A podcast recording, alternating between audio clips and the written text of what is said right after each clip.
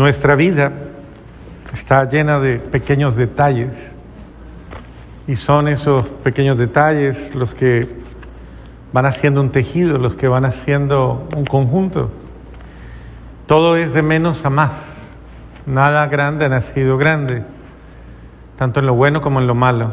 Y en esto y por esto uno tiene que tener la capacidad de hacer reflexiones serias, porque eh, es cuestión de como de conciencia y de responsabilidad. Todo lo bueno que se realiza en el tiempo va produciendo un, un, proceso que, como ustedes lo ven, según el Evangelio, va echando sus raíces, se va fortaleciendo, va penetrando, se va apoderando del terreno. Uno se pone a analizar la cuestión de las raíces en los árboles y dependiendo del árbol, hay raíces que pueden llegar a tener hasta 5 kilómetros. Y uno dice, pero Dios mío, un arbolito, ese arbolito tiene 5 kilómetros de raíces, sí. Según la especie, según la característica. Otras pueden tener un kilómetro nomás, otras pueden tener unos cuantos cientos de metros. Pero eh, esto nos, nos, revela un poquito en la filosofía de la naturaleza que todas las acciones del hombre y todos los hechos humanos, por pequeños que sean, generan efectos. Y esos efectos afectan, quiéralo o no, afectan. Entonces, según sea la naturaleza de la semilla que yo siembro, y dependiendo de la calidad de la semilla que yo siembro, ella producirá frutos de amargura, frutos de tristeza, frutos de desgracia, frutos de frustración, frutos de división, de toda clase de situaciones dolorosas, y o producirá frutos de bondad, frutos de beneficio, frutos de, de comunión, frutos de amor. Todo depende. Todo depende de la calidad de lo que yo haga y de lo que yo siembre. Y en esto, en esto precisamente cada uno de nosotros debe tener en cuenta si yo soy el terreno donde se siembra, qué tipo ¿Qué tipo de semilla está entrando en mi corazón? ¿Qué tipo de, base de semilla, de criterio, de idea, de sentimiento, de pensamiento está entrando en mi corazón y está sembrando en mí o cosas buenas o cosas muy malas? A la par de esto, recuerden claramente que Dios siembra una semilla buena, pero como, como habla la, la parábola de la semilla y la cizaña, también el demonio viene y a su tiempo siembra lo suyo. Y esto nos pasa mucho en el hogar, en la familia.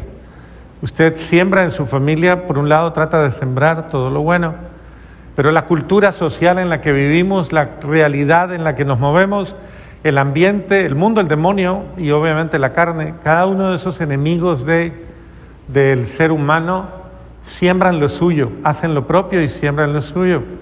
Y lastimosamente esto se va arraigando en el corazón humano. Si la tierra, o sea, el corazón humano es, es, es eh, dispuesto a lo bueno, pues generará frutos de bondad. Pero si está en la inclinación a lo malo, pues lo malo es que eso va echando unas raíces tan profundas que después es solo un milagro puede sacar una situación, eh, puede, puede hacer que algo malo que se ha enraizado y que se ha metido tan profundamente sea exterminado, sea eh, sacado, porque es muy difícil.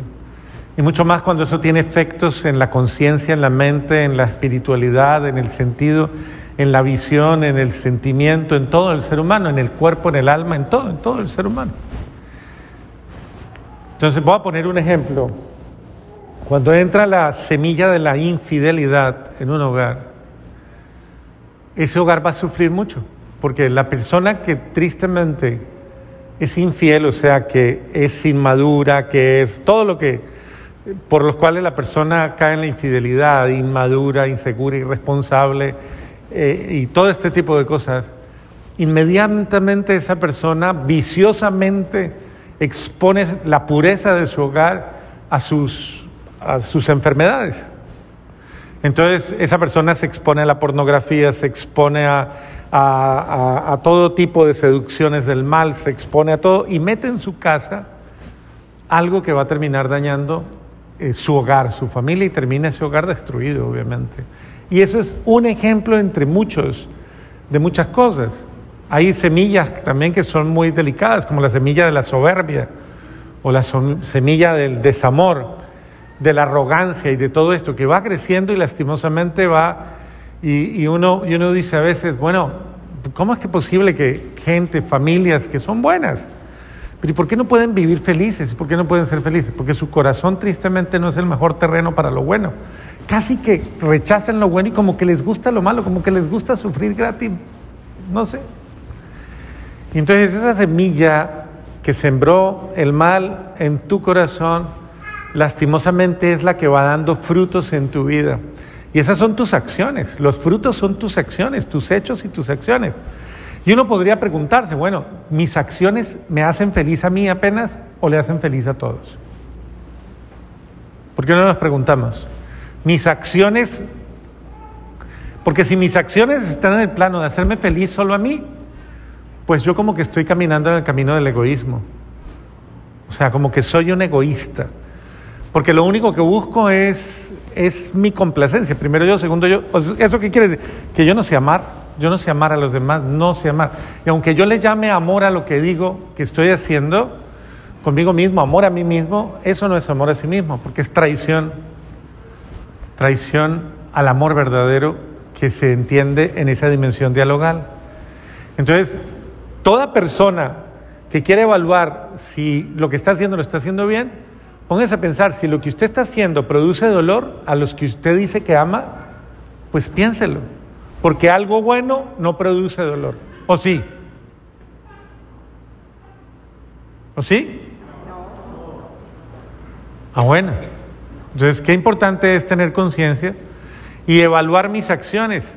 Dios no quiere que yo haga cosas, cosas que al final son como los huevos, los huevos de, de paloma y los huevos de serpiente. ¿En qué se parecen? ¿Y en qué se diferencian? Los huevos de paloma y los huevos de serpiente. ¿Los han visto alguna vez? Bueno, los huevos de paloma y de serpiente no se diferencian en nada en su apariencia. Cuando usted los encuentra, parecen idénticos. Y usted se los puede de pronto coger para hacer unos huevitos revueltos. Y cuando menos piensa, le sale un, una culebra en, primera instancia parecen, eh, aparentan ser inofensivos, pero cuando ya se abren, su contenido es diferente. Lo mismo sucede en muchos elementos, en muchas realidades que entran a nuestras vidas. Aparentan ser muy buenas, pero en el fondo están llenas de maldad y producen maldad. Dios quiere que nuestras acciones produzcan mucho bien. Tanto que lo expresa como, como lo acaba de decir, en un bienestar que acoge a todos, que abarca a todos, que le llega a todos. Así sean sus buenas obras, o sea, que le llegue a todos. Es el deseo de Dios que todo lo bueno que se siembra en nosotros produzca mucho bienestar. Uno podría preguntarse, ¿mi hogar es feliz o mi hogar es infeliz? Si mi hogar, si yo hago la evaluación, de una manera directa, preguntándole a las personas de mi hogar si son felices o infelices, yo me voy a terminar dando cuenta si verdaderamente lo que yo estoy sembrando, si es bueno o es malo. Entonces, si algo es bueno, es bueno para todos y a nadie hace daño. Así de sencillo, porque el bien es universal. Cuando algo es solo bueno para mí, y por encima de todos los demás, lo más seguro es que tú estés equivocado. Lo más seguro es que tú te estás engañando a ti misma o a ti mismo. Porque ¿cómo es que eso que tú dices que es tan bueno, solo te hace feliz a ti y hace infelices a todos los demás? Es una forma básica de poder entender qué tipo de vida estoy sembrando yo, qué tipo de realidad estoy construyendo yo. ¿Qué tipo de situación estoy? Todo va de menos a más. Todo lo pequeño un día se va a volver grande. Y puede que yo en pequeño esté, esté ya cultivando mi propia destrucción y mi propia desgracia, la de mi vida, o mi propia alegría y mi propia salvación. Pero el grano de trigo cuando cae en tierra y muere, da... Si usted no muere a su egoísmo, si usted no muere a su orgullo, si usted no muere a su soberbia, usted no le va a dar vida a nada, a nada. Hay que aprender a morir a mí mismo, a morir a mi ego, a mis criterios, a mí, para dar un fruto verdadero de amor a los demás. El verdadero amor sabe dar la vida por el otro. El que no es verdadero amor, al contrario, hace su vida a su manera y no le importa afectar la vida de los demás, porque no le importa. Entonces ahí, ¿qué pasa? Esa persona dice que cree amar, no sabe amar no sabe amar, porque el amor que usted da no es un amor verdadero, es un amor fruto de su egoísmo personal y de su mentira, porque todo parte de una mentira. ¿Y cuántos pueden vivir en una mentira mucho tiempo, mucho tiempo, engañados, completamente engañados, creyendo que esa es su verdad? Creo que Dios nos invita hoy a ser conscientes y a no ser instrumentos, semillas de una desgracia, sino semillas de bendición. Que mi vida sembrada, que todas mis acciones produzcan bendición. Una bendición grande para todos. ¿Por qué es tan difícil? Díganme. ¿Es difícil hacer cosas buenas? ¿Es difícil sembrar cosas buenas? ¿Por qué nos cuesta tanto? ¿Por qué nos queda tan fácil hacer cosas malas? ¿Por qué? ¿Qué nos pasa? ¿La fábrica de producción de semillas está mala o qué? ¿Qué es el corazón? Entonces pidámosle a Dios, Señor, entonces cámbiame, cambia mi corazón, transfórmame, porque yo, yo, estoy, yo no estoy construyendo el reino de tu amor, sino el antirreino, el reino de, del dolor, de la tristeza y del desamor.